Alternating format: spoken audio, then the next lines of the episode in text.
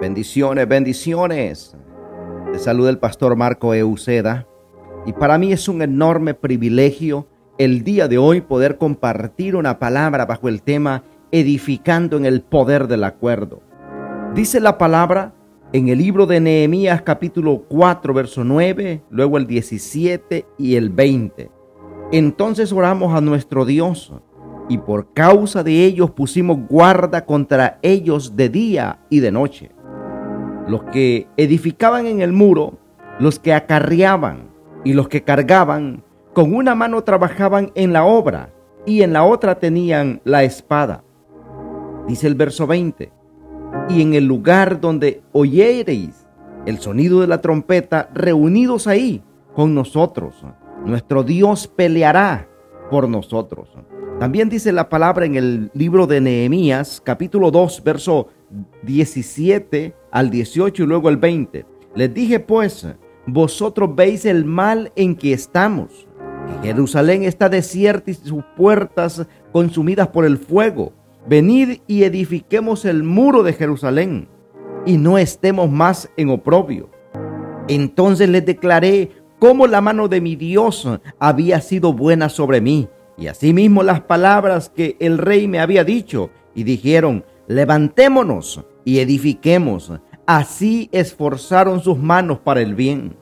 El verso 20 dice, y en respuesta les dije, el Dios de los cielos, Él nos prosperará y nosotros sus siervos levantaremos y edificaremos, porque vosotros no tenéis parte, ni derecho, ni memoria en Jerusalén.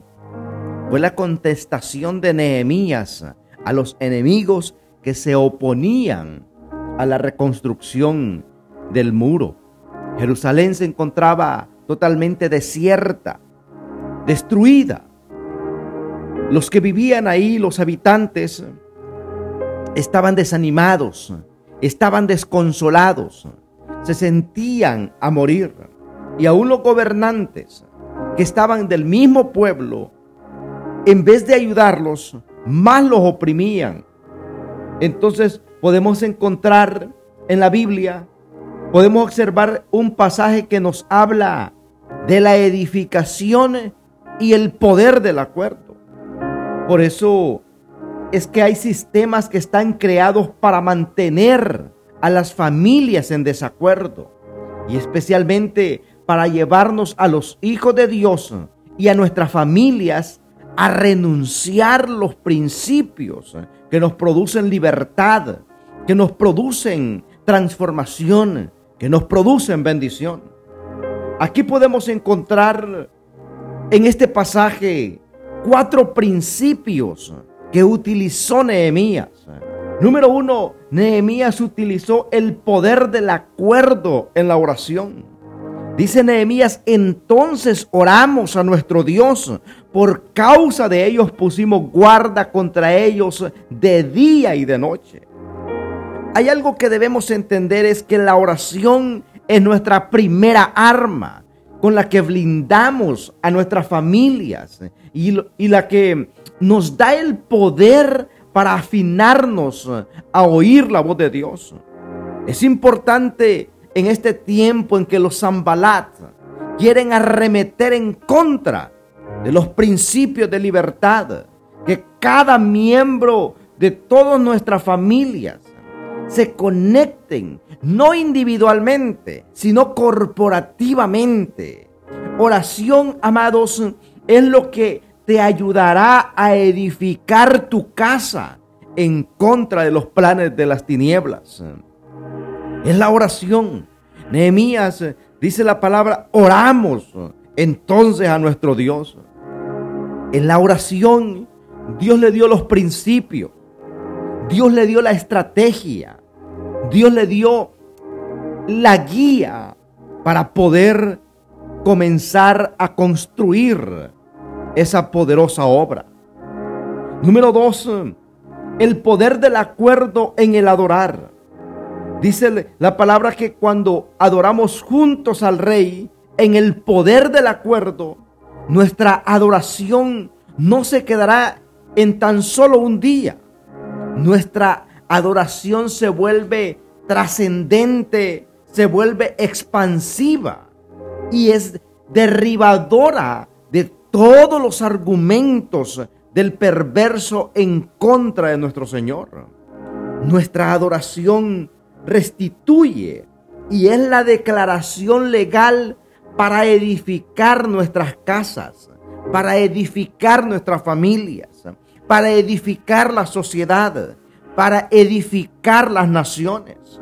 Por eso el enemigo busca desintegrar el hogar, busca que usted no se una con otros a adorar, porque cuando hay adoración corporativa, los cimientos se destruyen, esos cimientos de maldad, esas plataformas que el enemigo levanta para que el pueblo esté desunido, esté distraído, esas plataformas se quiebran a través de la adoración. Y ahí la mano de Dios la podemos ver. Número tres, debemos estar corporativamente comprometidos. Nuestro compromiso como familias, como padres de familia, tenemos que comprometernos firmemente con Dios, pidiéndole sabiduría, pidiéndole inteligencia, pidiéndole a Él que nos ayude a ser el ejemplo, a ser el modelo que nuestros hijos necesitan. Hace unos días leía yo un artículo que decía que en esta época, en esta era de las redes sociales, una persona que comúnmente, normalmente utiliza las redes sociales, decía esta persona que científicamente comprobado, que esa persona pierde un mes al año solo estar metido en el ocio, estar metido en las redes sociales.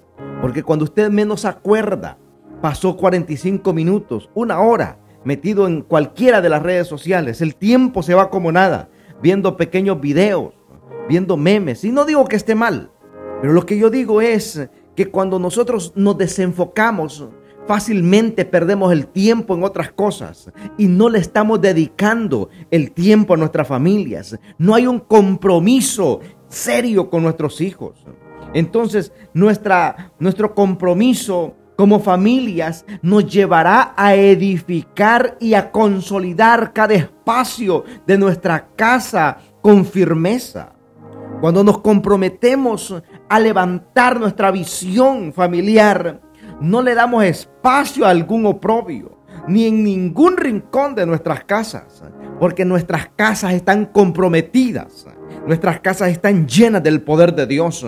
Cuando hay padres comprometidos con su familia, comprometidos con Dios, que sabemos que la asignación que Dios nos dio no es solamente crear y darles de comer a nuestros hijos y enviarlos a la escuela, sino que nuestra asignación es educarlos en casa darles el ejemplo, enseñarles la palabra, orar juntos, guerrear juntos, darle a Dios nuestra adoración y orar corporativamente como familia.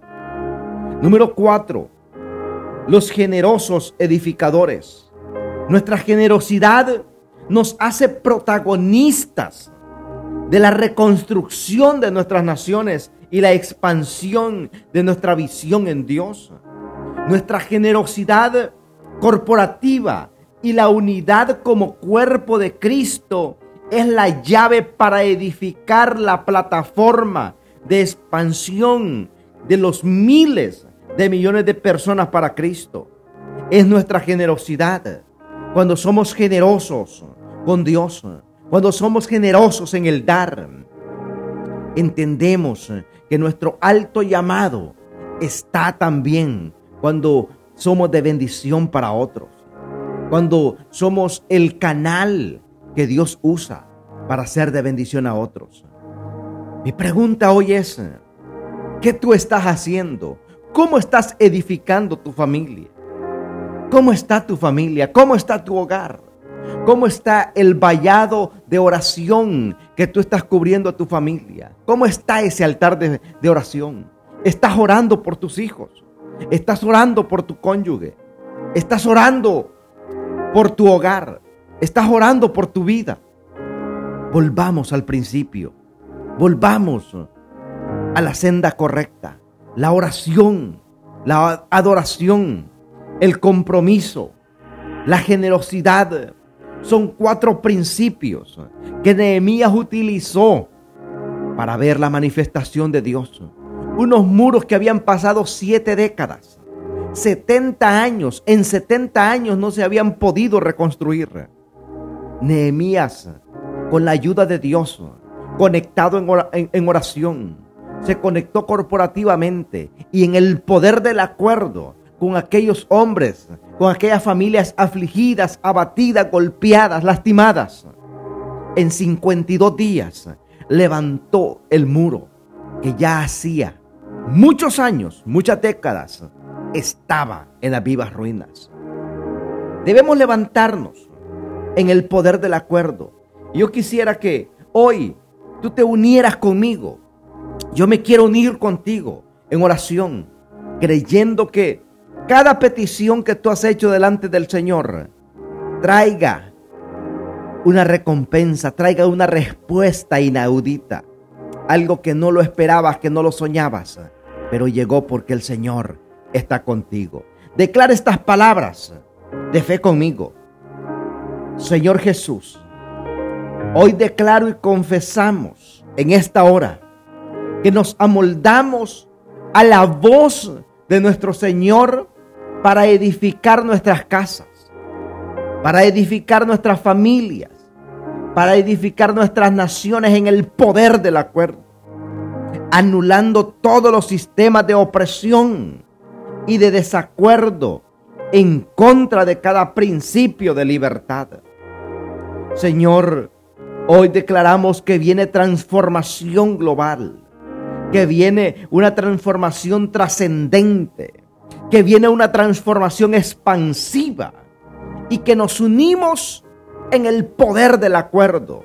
Hoy, Dios mío, mira a todos, Dios mío, mis hermanos y amigos en distintas partes del mundo, Padre, que hoy se conectan a escuchar esta enseñanza. Yo me uno a sus peticiones, Padre. Aquel que está pidiendo por restauración en su hogar. Aquel que está pidiendo por sanidad de un familiar, de un hijo, de un cónyuge. Aquel que está pidiendo, Señor, por alguna crisis, un revés financiero, Padre. Aquel Dios mío que se siente solo. Aquel que está luchando con la depresión. Que está luchando con la ansiedad. Que está luchando con la lujuria. Que está luchando, Señor, oh Dios mío, Padre Santo, con la fornicación, Padre. Que está luchando, Dios mío, con la miseria, con la escasez, con la rebeldía, con la ira, con el enojo. Padre, ahora en el nombre de Jesús, trae liberación sobre su vida. Trae sanidad sobre su vida, Padre. En el nombre de Jesús, aquel que está luchando con un dolor en la columna. En el nombre de Jesús, trae sanidad sobre su vida. Trae restauración sobre su vida. Trae cambios, Padre. Oh Dios mío, como dice su palabra, que si dos se pusieran de acuerdo en una sola cosa, será hecho. Y hoy yo me uno a la oración, Señor, de tus hijos, Padre, que están escuchando esta enseñanza, este podcast, Padre. En el nombre de Jesús, creemos que es hecho por el poder de la palabra. Si esta palabra ha sido de bendición, compártela con otros. Y suscríbete a nuestro canal de YouTube. Síguenos en Instagram, en TikTok, en Twitter, en Facebook en Apple Podcast, en Spotify, estamos como Marco Euceda de Transformando Generaciones. Que Dios te bendiga, que Dios te guarde. Recuerda que Cristo te ama y nosotros también. Bendiciones.